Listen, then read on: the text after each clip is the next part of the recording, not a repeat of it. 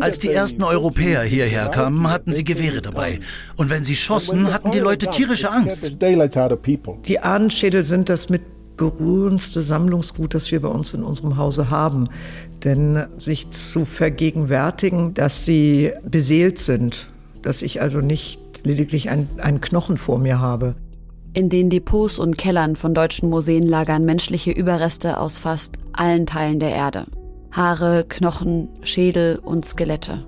Ich finde, es ist eine ziemlich furchtbare Vorstellung, dass sie bis vor kurzem noch neben Tontöpfen und Werkzeugen ausgestellt wurden, als wären das irgendwelche Gebrauchsgegenstände, die man sich halt einfach mal so anschaut. Wenn wir das ausgehende 19. Jahrhundert betrachten, dann können wir fast von einer Schädelmanie in Europa sprechen, sagt der Ethnologe Hermann Mückler. Die Schädel wurden in Europa vermessen, um sogenannte Völkerkunde zu betreiben. Dadurch wollten Forscher damals ihre rassistischen Annahmen über ihre angebliche eigene Überlegenheit pseudowissenschaftlich belegen. Mittlerweile setzen sich einige Museen kritisch mit menschlichen Überresten als Sammlungsgüter auseinander. Das liegt auch daran, dass Herkunftsgesellschaften über deren eigentliche Bedeutung aufklären. Heute findet man Schädel nur noch selten in Glaskästen in Museen, aber jahrzehntelang wurden sie ausgestellt wie Objekte. Trotzdem, Viele menschliche Überreste befinden sich nach wie vor im vermeintlichen Besitz von Museen und stehen in Kartons und Boxen verstaut in den Kellern der Museen.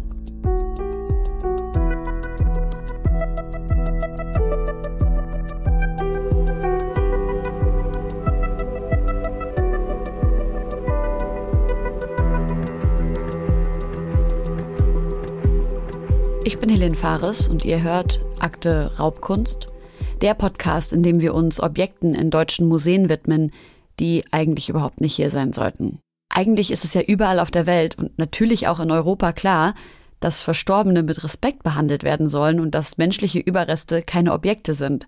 Aber in Papua-Neuguinea gab es eine ganz besondere Kultur, mit den Verstorbenen in Verbindung zu bleiben. Schädel wurden, nachdem sie mit dem restlichen Körper für einige Zeit vergraben waren, ausgegraben und anschließend mit Ton oder anderen Materialien bearbeitet. In Erinnerung an die verstorbene Person wurde das Gesicht nachmodelliert. Sie haben eine Nase, echte Haare und zum Beispiel Muscheln als Augen. Es ist wirklich fast so, als würde man einem Menschen ins Gesicht schauen, wenn man diese Schädel sieht. Und genau solche Schädel sind in der Kolonialzeit auch in ein Museum in Bremen gebracht worden. Hallo. Hallo. Bettina von Briskorn. Ich bin Helene Fares, schön Sie kennenzulernen. Bettina von Briskorn ist Provenienzforscherin. In der Provenienzforschung beschäftigen sich die Forschenden mit der Geschichte der Herkunft von Kunstwerken und Kulturgütern. Ich treffe sie an ihrem Arbeitsplatz, dem Überseemuseum Bremen. Wir hatten gerade ein schönes Malheur im Taxi. Wir haben gesagt, wir wollen ins Überseemuseum und er hat nur verstanden, wir wollen nach Übersee. Also sind wir in, die Überseestadt, in die Überseestadt so. gefahren. Ui, das ist natürlich. einen, kleinen, einen kleinen Umweg gemacht. Ich habe wahrscheinlich genuschelt, aber es war auch noch sehr früh am Morgen zu meiner Verteidigung. Aber es ist tatsächlich interessant, dass das Museum und auch ein Stadtteil von Bremen so heißen. Überseestadt sind die alten Hafengebiete in Bremen. Und da gibt es noch einige Spuren, die auf den deutschen Kolonialismus und den damaligen Überseehandel verweisen. Zum Beispiel die Lüderitzstraße, die an den ehemaligen Tabakhändler Adolf Lüderitz erinnert, der sich als erster Deutscher im heutigen Namibia mit betrügerischen Verträgen Land ergaunert hat und der mit dafür verantwortlich war, dass das Gebiet 1884 zur deutschen Kolonie wurde. Dort wurden von den Deutschen später schätzungsweise bis zu 100.000 Herero und Nama ermordet. In mehreren deutschen Städten wurden Lüderitzstraßen inzwischen korrekterweise umbenannt, in Bremens Überseestadt noch nicht.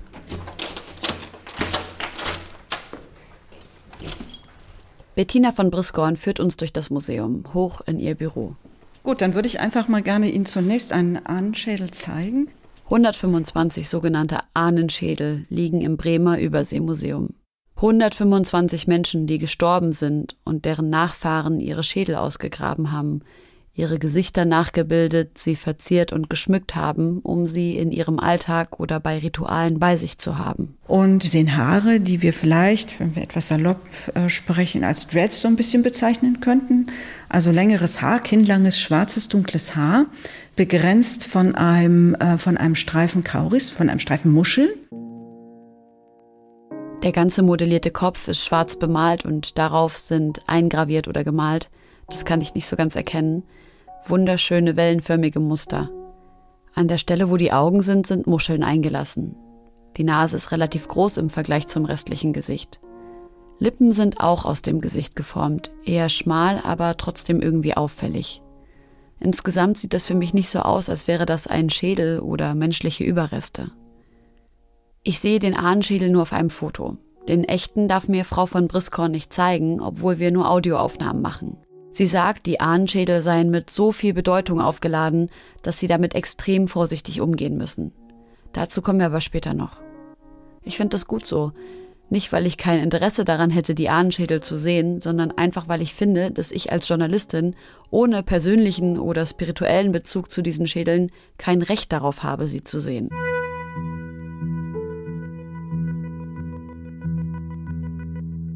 Um besser zu verstehen, was genau es mit den Ahnenschädeln auf sich hat, rufe ich Dr. Michael Mell an. Er ist Forscher und Künstler in Papua-Neuguinea. Hallo.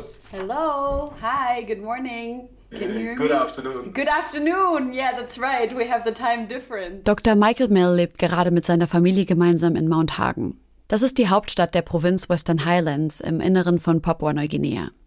Die Stadt ist übrigens nach dem ehemaligen Landeshauptmann der deutschen Kolonie Neuguinea, Kurt von Hagen, benannt. Papua-Neuguinea liegt im Pazifik oberhalb von Australien.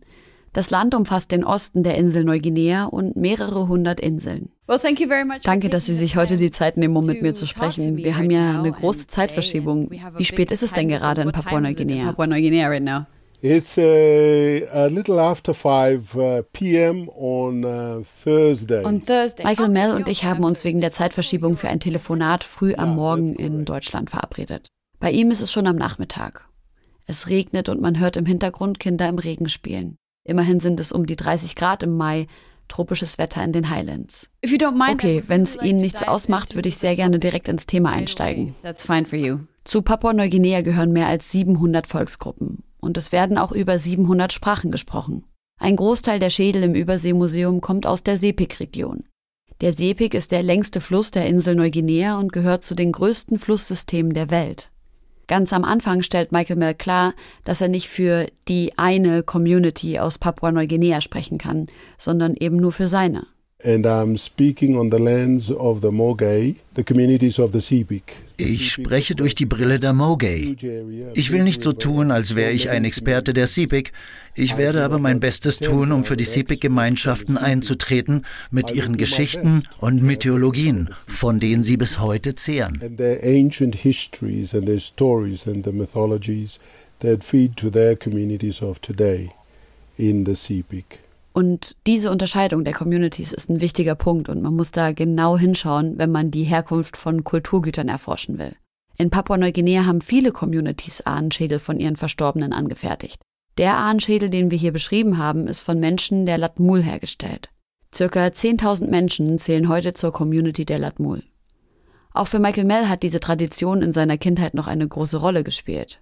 As a child growing up in Als ich Kind war in den Highlands, in Marhagoni, meinem Dorf, da gab es bestimmte Orte, die für uns spirituell wichtig waren. Spirituell in dem Sinne, dass sie für uns eine Verbindung zu unserem Land, zu unseren Vorfahren, zu unserer Geschichte und zu menschlichen Überresten waren. Einige dieser menschlichen Überreste von Führern und Ältesten aus der Vergangenheit wurden an diesen Orten were begraben. buried in those places. Aber das sind, wie gesagt, nicht einfach Schädelknochen. Auf die echten Schädelknochen wurde Ton aufgetragen, um darauf die Gesichtszüge der Verstorbenen zu modellieren. Why were Warum wurden diese Schädel dekoriert? Was war der Grund? Decorated. What's the reason for that?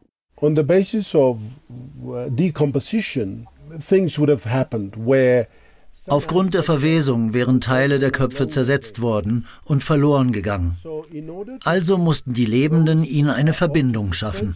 Eine Verbindung zwischen den lebenden Communities und denjenigen, die jetzt ein Teil unseres spirituellen Lebens sind. Die Teil unserer Gemeinschaft sind, aber nicht mehr physisch präsent. our, spiritual life, if you like, or of a part of but are no longer physically present. Who's, von wem wurden denn die menschlichen Überreste aufgehoben? Kann ich mir das so vorstellen, dass eine Familie zum Beispiel, wenn der Urgroßvater stirbt, dann einfach den Schädel von diesem Urgroßvater dekoriert und aufbewahrt? Oder waren das so bestimmte, auserwählte Leute, deren Überreste aufbewahrt wurden? Uh, sometimes it depends on Manchmal hängt es von dem Status ab, den sie hatten. Leute zum Beispiel, die für ihre Weisheit und Erkenntnis als große Führer geschätzt wurden, die durch ihre Taten Großes erlangten. Es ging also darum, den verstorbenen Menschen Ehre und Respekt zu erweisen. Sie halt nicht nur zu begraben, sondern eben an ihre Größe zu erinnern. Deswegen haben auch nur ausgewählte Menschen aus den Communities die Ahnenschädel angefertigt und dekoriert. Das machten vor allem auserwählte Menschen und diejenigen, die einen tieferen Sinn für die Gemeinschaft, die Geschichte und das Erbe hatten. Und die, die eine Verbindung hatten zu den physisch nicht mehr Anwesenden. Das war sehr wichtig. Durch die Ahnenschädel bleiben die Menschen also in Verbindung mit den Verstorbenen. Bei den Latmul läuft das Ritual so ab. Wenn eine Person stirbt, wird sie am folgenden Morgen begraben.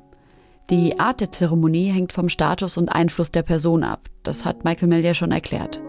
Einige Zeit nach der Beerdigung wird das Grab bestimmter Personen wieder geöffnet und der Kopf vom Körper abgetrennt. Danach wird dann das Gesicht so rekonstruiert, dass es wieder aussieht wie die verstorbene Person. Michael Mell erklärt mir, dass dieser Umgang mit den Ahnen, mit dem Tod, auch seine Einstellung zum Leben stark beeinflusst. In der Schule habe ich gelernt, dass die Zukunft unbekannt ist, dass du sie lenken musst und herausfinden musst, wo die Zukunft liegt. In meinem Kontext dagegen liegt die Vergangenheit vor mir. Meine Vorfahren sind vor mir. Sie leiten mich die ganze Zeit über. Sie helfen mir, mein Leben zu lenken. Alles, was ich tue, muss also in Bezug zu diesen Vorfahren stehen.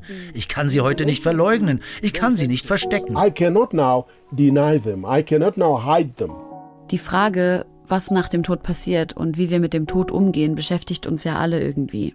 Ich finde es sehr rührend und es hat mich echt ziemlich bewegt, als Dr. Michael Mell mir das erzählt hat, wie bestimmte Volksgruppen in Papua-Neuguinea eine Antwort auf diese Frage gefunden haben.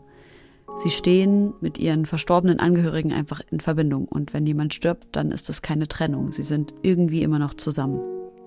Mel hat selbst noch Erinnerungen an diese Tradition, aber er erzählt mir, dass diese Tradition heute nicht mehr so gelebt wird. Natürlich wurden mit der Kolonialisierung viele dieser Praktiken abgeschafft. Sie wurden aufgegeben. Der Einfluss der Regierung, der Einfluss der Kirche, all diese Dinge hatten Auswirkungen.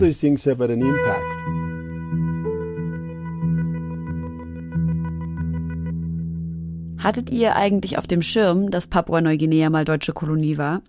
Als ich von den Ahnenschädeln im Bremer Überseemuseum gehört habe, hat's irgendwo bei mir geklingelt. Aber wenn man mich davor nach ehemaligen deutschen Kolonien gefragt hätte, wäre ich ziemlich sicher nicht auf das sogenannte Deutsch-Neuguinea gekommen.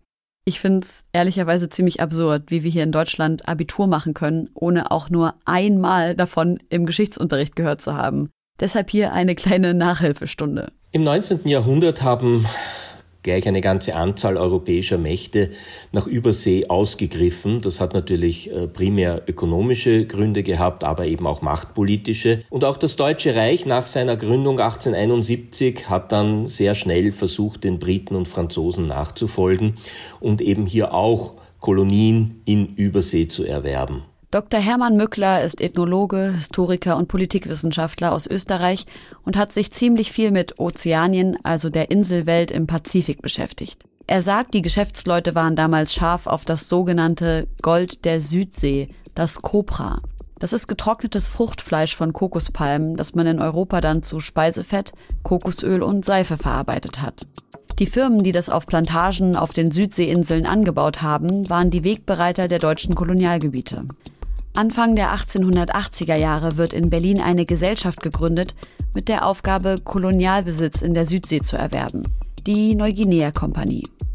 Um die Jahreswende 1882-83 führen deutsche Truppen eine sogenannte Strafexpedition auf der Lufinsel durch. Sie zerstören Hütten und Boote und ermorden Teile der Bevölkerung. Wie viele Menschen gestorben sind, ist bis heute nicht bekannt. Kurzer Einschub. Wir haben ja in den vergangenen Folgen schon über das Wort Strafexpedition gesprochen. Dieses Wort Strafexpedition tut so, als ob Menschen für schlechtes Verhalten bestraft werden, was damals natürlich nicht der Fall war. Die Deutschen haben das einfach so genannt, um ihre Taten zu rechtfertigen. Strafexpeditionen waren nämlich eigentlich Einmärsche deutscher Truppen, die extrem gewaltvoll verliefen und oft mit Mord, Raub und Zerstörung einhergingen. Wenige Jahre später bekommt die Kompanie einen sogenannten kaiserlichen Schutzbrief und damit Hoheitsrechte für bestimmte Gebiete im damaligen Deutsch-Neuguinea zugesprochen. Also auch die deutsche koloniale Einflussnahme in Ozeanien war genauso eine in großen Teilen auch von Gewalt geprägte Geschichte, so wie es bei den Briten und den Franzosen und anderen europäischen Kolonialmächten der Fall war. 1899 übernimmt das Deutsche Reich das von der Kompanie verwaltete, damals sogenannte kaiserliche Schutzgebiet in Ozeanien und es wird zur Kolonie Deutsch-Neuguinea. Ein weiteres Beispiel für die Gewalt gegenüber der einheimischen Bevölkerung ist der Aufstand der Soke im Jahr 1910. Auf diesen Aufstand reagieren die Deutschen mit einer großen Militäraktion.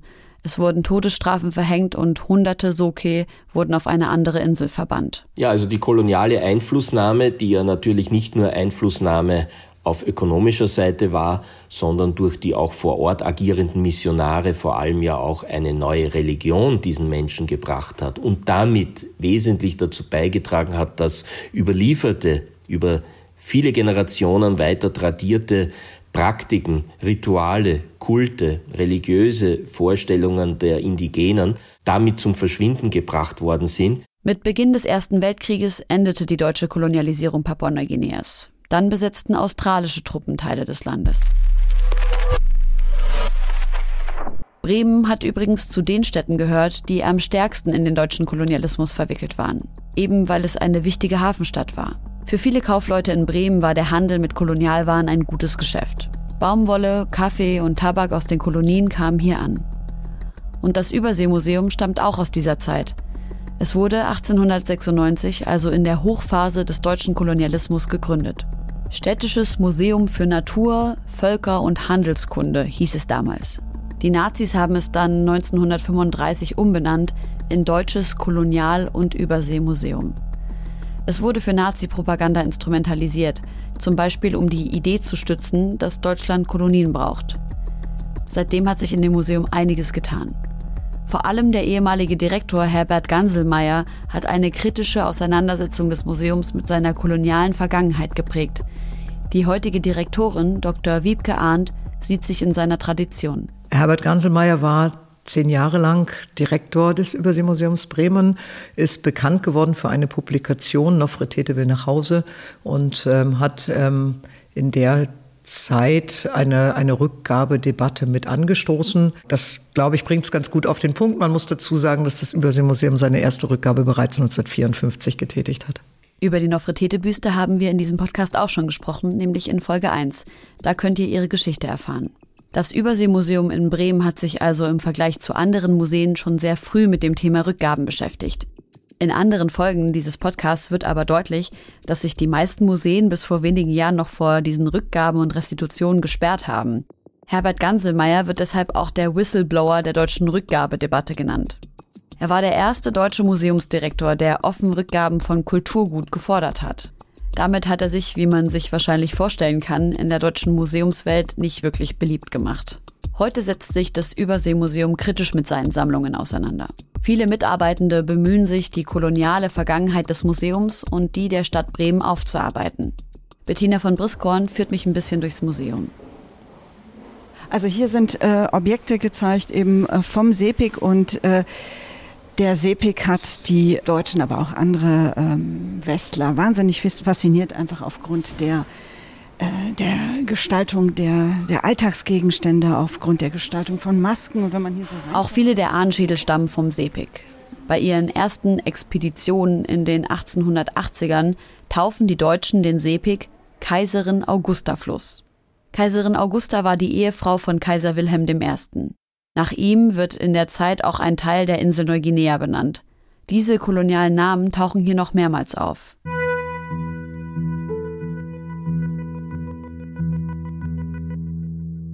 Wie kamen die Ahnenschädel vom Sepik nach Deutschland? Wer hat sie mitgenommen und warum überhaupt? Bettina von Briskorn hat dazu in den letzten Jahren viel recherchiert. Was ich mache, ist, dass ich zunächst natürlich im, im, im, Museum selber gucke, was haben wir an Unterlagen, was haben wir an, an Quellen, wie wir so schön sagen. Gibt es alte Briefwechsel, gibt es alte Notizzettel, also wie hier zum Beispiel, da haben, sie, äh, haben wir Listen, ähm, die zu dieser Sammlung gehören, über die wir sprechen. Ich hatte ja gesagt, diese Schädel sind mit vielen anderen Dingen, mit Masken und anderen Dingen ins äh, Museum gelangt. Wir gehen zusammen durch ihre Unterlagen.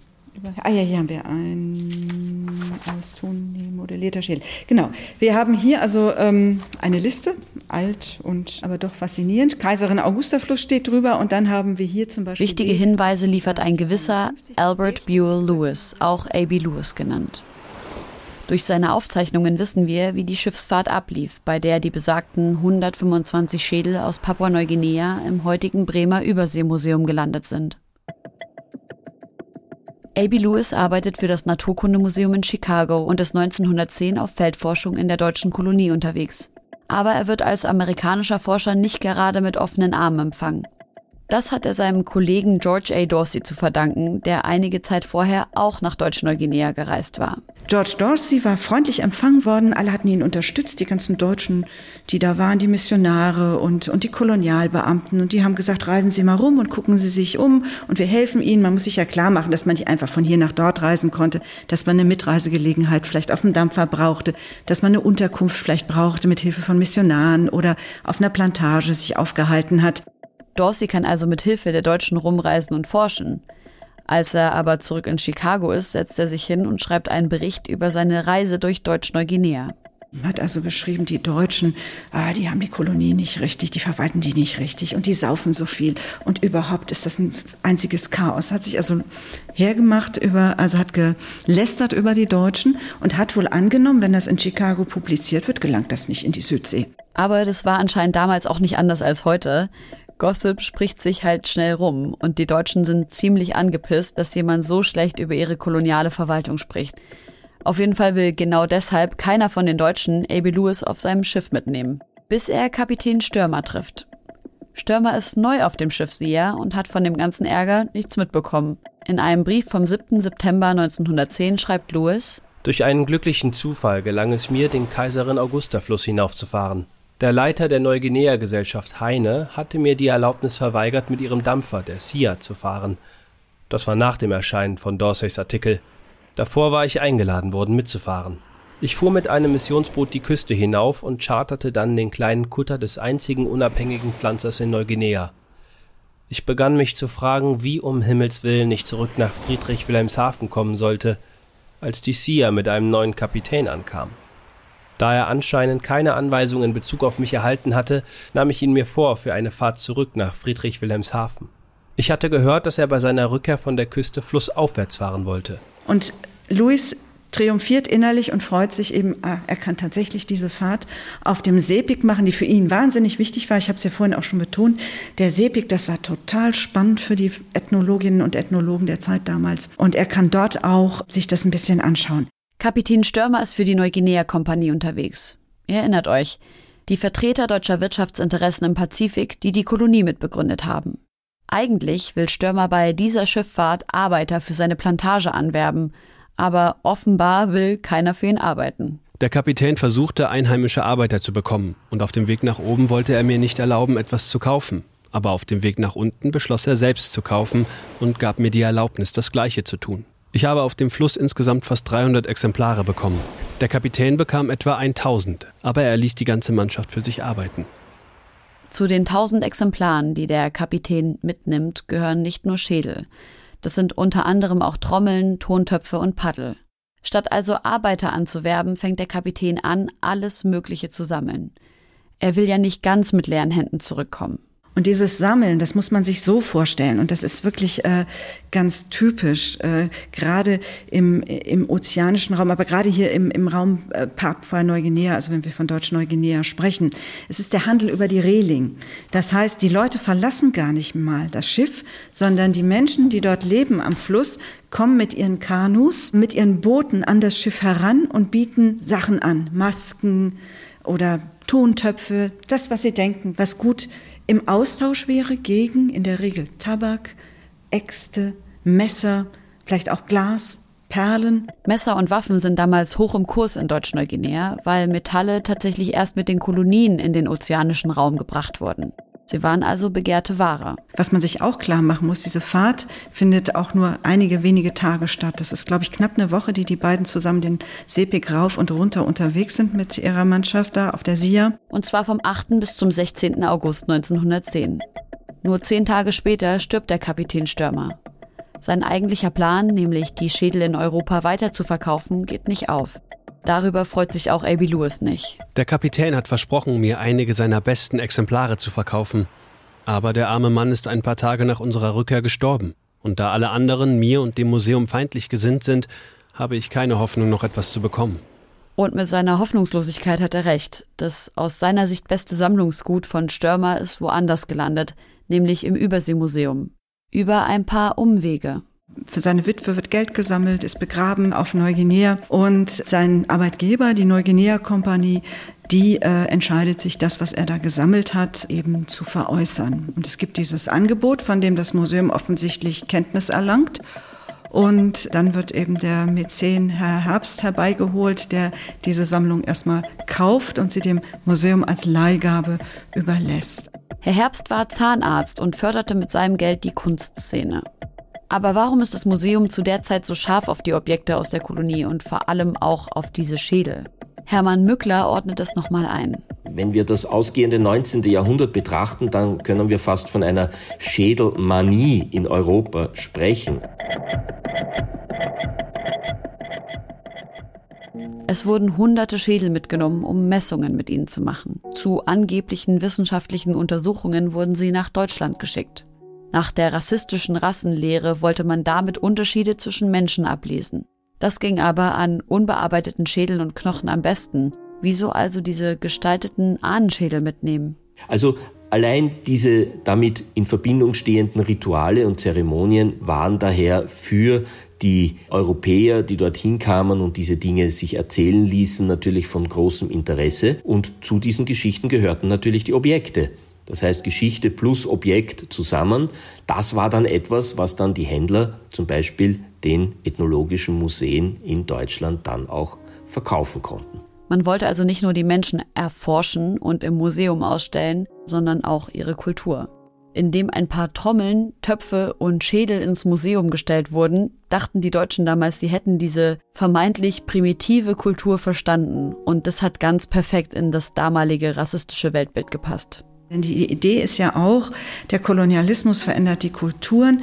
Das Kulturgut ist nicht mehr das, was es ursprünglich war. Es muss also im Original eigentlich in den deutschen Museen landen. Und wenn ich nicht schnell genug bin, dann, äh, dann habe ich nur noch Dinge, die unter europäischem Einfluss entstanden sind. Und das ist ja nicht das, was die Ethnologie sammeln möchte. Das ist einfach so absurd. Die Kolonialherren wissen, dass sie die Kultur der lokalen Bevölkerung zerstören und gleichzeitig wollen sie die Tradition und Kulturgüter so unberührt wie möglich konservieren, um sie anzustarren und sich daran zu ergötzen. Aber sind die Ahnenschädel wirklich Raubgut? Nach all dem, was wir jetzt von der Schifffahrt gehört haben, klingt es nach einem Tauschgeschäft. Davon geht zumindest Bettina von Briskorn aus. Das heißt, wir gehen in der Mehrzahl der Fälle einfach heutzutage davon aus, dass, also aktuell jetzt bei den ganzen Recherchen, dass diese übermodellierten Schädel in aller Regel einfach eingetauscht wurden. Aber Dr. Mell erklärt uns auch, dass die Bevölkerung sich bedroht gefühlt hat von den Kolonialherren. Als die ersten Europäer hierher kamen, hatten sie Gewehre dabei. Und wenn sie schossen, hatten die Leute tierische Angst. Es machte ihnen Angst. Und die Gewehre wurden mächtig. Nach einem Tausch auf Augenhöhe klingt es nicht. Und so schätzt das auch der Ethnologe Hermann Mückler ein. Aber die Unternehmer und Händler waren da durchaus auch sehr skrupellos und haben dadurch dann aber auch sehr exklusive Objekte und zwar auch sehr sensible Objekte. Und dazu zählen natürlich auch vor allem menschliche, äh, also Objekte, die aus Teilen von Menschen bestanden haben.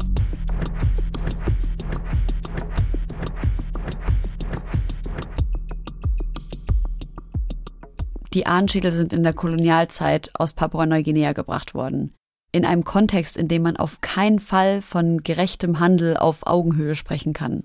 Aber in Deutschland hat das anscheinend lange Zeit niemanden gestört. Was ist denn passiert mit den Schädeln, seit sie in die Sammlung dieses Museums gekommen sind? Also sie sind sofort ausgestellt worden mit den anderen Stücken, die zur Sammlung Stürmer gehörten. Äh, die sind relativ für damalige Verhältnisse relativ spektakulär präsentiert worden und die sind lange ausgestellt worden. Und ähm, diese Schädel sind aber hier, auch hier im Museum noch der, nach dem Zweiten Weltkrieg gezeigt worden und wir kennen auch historische Fotos, wo man es sehr schön erkennen kann, dass sie sich in der Vitrine befinden oder gar, dass der damalige Museumsdirektor äh, einen in die Hand nimmt und einem Gast zeigt. Heute liegen sie im Archiv des Museums. Jeder hat seinen eigenen Karton, sie sind in Seidenpapier eingebettet und haben ihren abgetrennten Bereich. Wiebke Arndt, die Direktorin des Museums, ist sich der großen Verantwortung bewusst. Und es ist eben auch sichergestellt, dass nicht aus Versehen plötzlich andere Wissenschaftler oder womöglich auch Handwerker plötzlich vor, vor den ähm, Schädeln stehen. Jetzt, wo ich noch mehr über die Bedeutung der Ahnenschädel gelernt habe, finde ich es sogar noch besser, dass sie uns als JournalistInnen nicht einfach so gezeigt werden, nur weil wir halt daran Interesse haben. Die Ahnenschädel sind das mit berührendste Sammlungsgut, das wir bei uns in unserem Hause haben.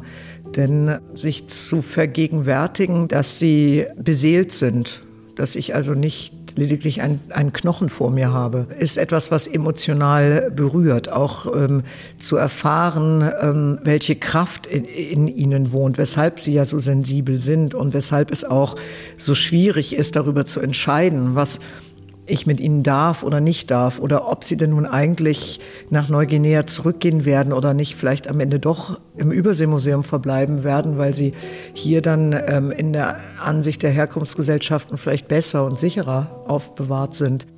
Dieser Ausdruck sicherer aufbewahrt hat mich ein bisschen irritiert. Ich habe das oft gehört, dass deutsche Museen argumentieren, die Objekte seien ja hier sicherer als in den Herkunftsländern, aber das meint Frau Arndt gar nicht. Ich glaube, ich muss erklären, was ich in diesem Fall mit sicher meine. Ich meine sicher nicht im Sinne, dass wir hier besser aufpassen und sie dort verloren gehen könnten oder so etwas. Das käme mir überhaupt nicht ähm, zu. Das geht uns auch nichts an. Das haben die Menschen in Neuguinea selbst zu entscheiden, sondern sicher in dem Fall, als dass den äh, Ahnenschädeln eine große Kraft innewohnt. Und diese Kraft kann auch zerstörerisch sein und äh, kann Menschen Schaden zufügen, wenn sie sich ähm, eben nicht in adäquater Weise äh, mit, mit den Schädeln umgehen oder sie überhaupt eigentlich nicht autorisiert werden, mit ihnen umzugehen. Und ähm, so gesehen ähm, kann es in den Augen einzelner Herkunftsgesellschaften sicherer sein. Sie bleiben dort, wo sie jetzt schon seit über 100 Jahren sind. Die Idee ist also, Schädel im Museum aufzubewahren, damit sie keinen Schaden anrichten. Das ist eine interessante These. Das Museum ist in Kontakt mit Menschen in Papua-Neuguinea, um jeden kleinen Schritt abzustimmen und zu fragen, was sie mit den Ahnenschädeln machen sollen. Ich frage Michael Mell, was er davon hält und was andere Menschen in Papua-Neuguinea dazu sagen. Er kann der Einschätzung von Frau Arndt nicht komplett zustimmen. Er meint, es gibt einige Menschen in Papua-Neuguinea, die eine Rückgabe fordern. Ihnen geht es vor allem um Deutungshoheit. Whose story are you trying to tell us? Wessen Geschichte wollt ihr uns erzählen? Wollt ihr damit sagen, dass sie euch gehören?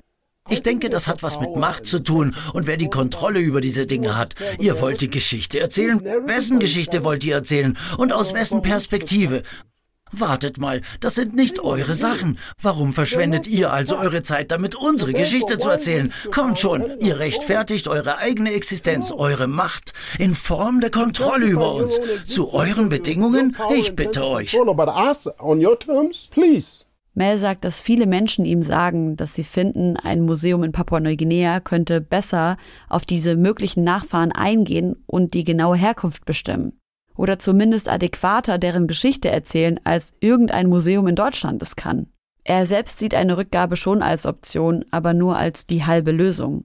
Er findet, dass die Schädel im Museum als Erinnerung an eine gemeinsame Vergangenheit dienen können. Wenn sie also hier bleiben, sieht er Deutschland gezwungen, seine koloniale Geschichte zu thematisieren. Andererseits, solange sie noch in Deutschland sind, können wir sie wohl oder übel als unsere gemeinsame Geschichte sehen. Manchmal kann man im Negativen auch etwas Positives sehen. Ich denke, man muss da hinschauen, auch auf das Negative, dass sie uns Dinge genommen haben und sie behalten haben. Vor allem hat das Museum die Aufgabe, die Ahnenschädel zu schützen und zu pflegen, findet Michael Mell. Gleichzeitig sollten die Mitglieder der Communities, aus denen dieses kulturelle Gut mitgenommen wurde, die Möglichkeit haben, mit den Ahnenschädeln im Museum zu interagieren, sie zu berühren und mit ihnen zu sprechen. Die Vorstellungen über den weiteren Umgang mit den Ahnenschädeln gehen bei der Museumsdirektorin und bei Dr. Michael Mell auseinander. Also auf der einen Seite die Idee, sie sicher aufzubewahren, weil von ihnen eine zerstörerische Kraft ausgehen könnte, und auf der anderen Seite die Idee, dass die Mitglieder der Communities sehr wohl Zugang zu ihnen haben sollten. Was eine Entscheidung zum richtigen Umgang gerade noch erschwert, man weiß noch nicht genau, wer die Ahnen waren und wer die Ahnenschädel gefertigt hat. Und dadurch gibt es bisher niemanden, der direkt Anspruch auf sie erhebt und eine Rückgabe fordert. Und da stoßen wir in der Recherche noch auf eine ganz andere Perspektive. Wer sagt denn überhaupt, dass es sich bei diesen Schädeln wirklich um Ahnenschädel handelt, die von wichtigen Gemeindemitgliedern stammen? Wenn wir davon ausgehen, dass es ein Tauschgeschäft war, dann kann man sich natürlich fragen, haben die Menschen wirklich Schädel hergegeben, die ihnen so viel bedeutet haben? Oder haben sie die eigenen wertvollen, beseelten Schädel behalten und für die Deutschen sozusagen Fake-Ahnenschädel angefertigt? Der Ethnologe Hermann Mückler hält das für möglich. Das kann ich mir durchaus vorstellen. Also die Einheimischen waren ja auch nicht dumm und haben natürlich genauso, wie es die Europäer getan haben, natürlich äh, hier ihre eigenen Vorteile gesucht. Und die haben sehr schnell gemerkt, wie interessiert die Europäer auf alle diese Objekte abgefahren sind und sie ihnen aus den Händen gerissen haben, dass also man dann sehr schnell dazu übergegangen ist, gezielt diese Dinge zu produzieren, um sie den Europäern anzubieten und möglichst teuer zu verkaufen. Vielleicht sind die Schädel, die das Überseemuseum so sorgfältig hütet, doch nicht beseelt. Die Schweizer Ethnologin Christine Kocher-Schmidt hat sich lange mit den übermodellierten Schädeln befasst. Das sind nicht alles Ahnenschädel. Es gibt sehr starke Indizien, nicht nur Vermutungen, sondern sehr informiert, eine informierte Vermutung, dass sehr viele dieser Schädel, übermodellierten Schädel, keine Ahnenschädel sind von der betroffenen Bevölkerung als zum Verkauf hergestellt wurden auf Basis von Kopfjagd, Opfern, Schädeln, auch von anderen Gruppen. Sie hat in Gesprächen mit Menschen aus den Herkunftsgesellschaften zum Beispiel erfahren, dass teilweise gar keine echten menschlichen Schädel benutzt wurden. Und dann war der nächste Schritt, man nahm die äh, Bauchplatte von großen Schildkröten, die sind ja rund, oval. Und dann hat man darauf Gesichter modelliert und sie weiterverkauft. Die Nachfrage war nämlich teilweise so groß, dass menschliche Schädel also gar nicht gereicht hätten. Die Menge Schädel zu Hunderten in den Museen der Welt, so viele können gar nicht da gewesen sein. Sind die Schädel im Überseemuseum Bremen echte Ahnenschädel oder vielleicht doch nur Attrappen? Das untersucht die Anthropologin Swantje Grohmann. Sie führt CT-Scans an den Schädeln durch, also Aufnahmen durch Computertomographie. Und sie zeigt mir einige dieser Scans. Okay, Frau Grummann, was sehen wir gerade?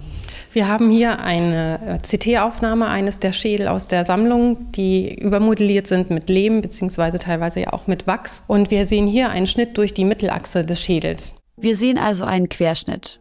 Es ist eine Schwarz-Weiß-Aufnahme, auf der wir die Umrisse des detailliert modellierten Gesichts sehen und darunter die Umrisse eines Schädels. Durch diese draufgeformte Schicht kann Frau Grohmann nicht die anthropologischen Methoden anwenden, die sie sonst nutzt, um zum Beispiel das Geschlecht zu bestimmen. Dazu vermisst sie normalerweise den Schädel direkt. Hier liegen die Originalknochen aber unter der Tonschicht und im CT erkenne auch ich, das ist wirklich ein menschlicher Schädel, kein Schildkrötenbauch.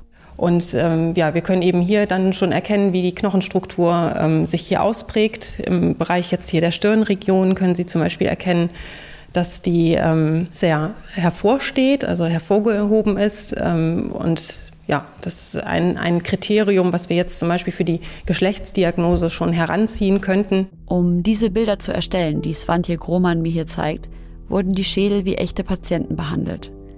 Sie wurden dafür ausnahmsweise aus ihren Kartons im Archiv herausgeholt und in eine Klinik in Bremen gebracht. Da hat man sie auf eine Bahre gelegt und dann in eine Röhre zum CT geschoben. Das alles natürlich nur nach Rücksprache mit dem National Museum und der Art Gallery in Papua-Neuguinea. Dank des CTs wissen wir jetzt, der Schädel unter der Tonschicht ist von einem Menschen, von einem Mann. Aber trotzdem können wir nicht sicher sagen, ob es nun wirklich das Abbild eines Ahnen ist oder nicht. Eine Seele kann man schließlich nicht messen.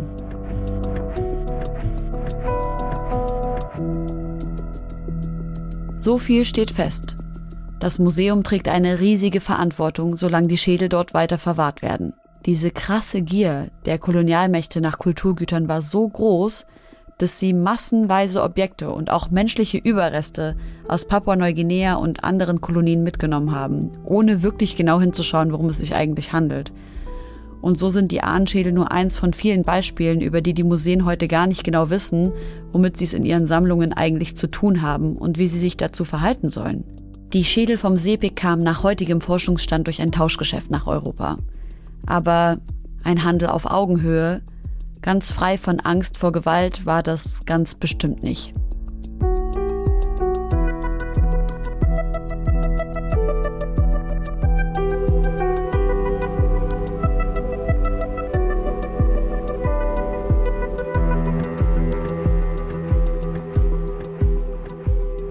Das war Akte Raubkunst über ein ganz besonders sensibles Kulturgut.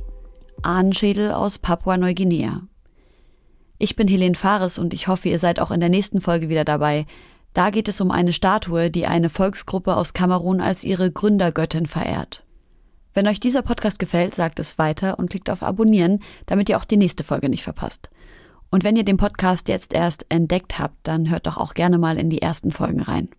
Kunstraub beging auch die Nazis im gigantischen Ausmaß. Sie beschlagnahmten den Besitz jüdischer Familien, die zur Ausreise genötigt waren, und versteigerten ihn. Bis heute suchen die rechtmäßigen Erben deshalb nach dem, was ihnen gehört. Manchmal werden sie fündig. Viel zu selten. Die Doku Der Kunstraub der Nazis, die späte Suche nach Gerechtigkeit findet ihr online in der ARD-Mediathek. Akte Raubkunst ist eine Produktion von Goodpoint Podcasts im Auftrag von ARD Kultur. Die Autorin dieser Folge ist Helena Schmidt. Executive Producer und Redaktion Eva Morlang. Head of Content ARD Kultur Christian Costa-Zahn.